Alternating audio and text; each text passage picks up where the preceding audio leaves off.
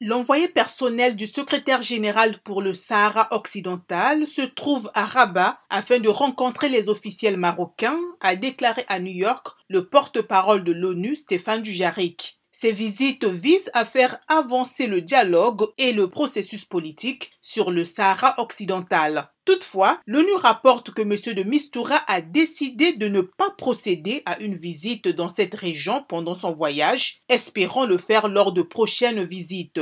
Aucune explication n'a été donnée à ce renoncement alors que vendredi, le porte-parole de l'ONU avait précisé que le haut responsable avait l'intention de s'y rendre. À en croire des sources proches du dossier, les autorités marocaines avaient exprimé des réserves à un tel déplacement lors de la première tournée de M. de Mistura dans la région en janvier, qu'il avait conduit au Maroc, en Mauritanie et en Algérie pour y rencontrer les indépendantistes sahraouis du Front Polisario. Ce dernier réclame un référendum d'autodétermination sous l'égide de l'ONU. Rabat, qui contrôle près de 80% du Sahara occidental, ex-colonie espagnole considérée comme un territoire non autonome par l'ONU, propose de son côté un plan d'autonomie sous sa souveraineté.